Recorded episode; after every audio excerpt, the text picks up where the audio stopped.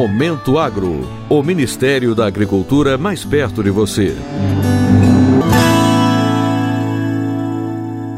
Em atenção ao aumento dos casos de influenza aviária de alta patogenicidade na América do Sul, o Ministério da Agricultura, Pecuária e Abastecimento intensificou as medidas de prevenção da doença no Brasil, país que nunca registrou casos.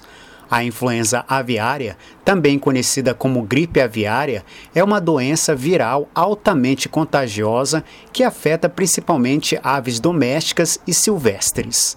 Até o momento, foram notificados focos da doença em países vizinhos como Colômbia, Equador, Venezuela, Peru e Chile, em alguns limitando-se a aves silvestres e outros atingindo aves de subsistência ou de produção. Essa é a maior epidemia de gripe aviária ocorrida no mundo e a maioria dos casos está relacionada ao contato de aves silvestres migratórias com aves de subsistência de produção ou aves silvestres locais.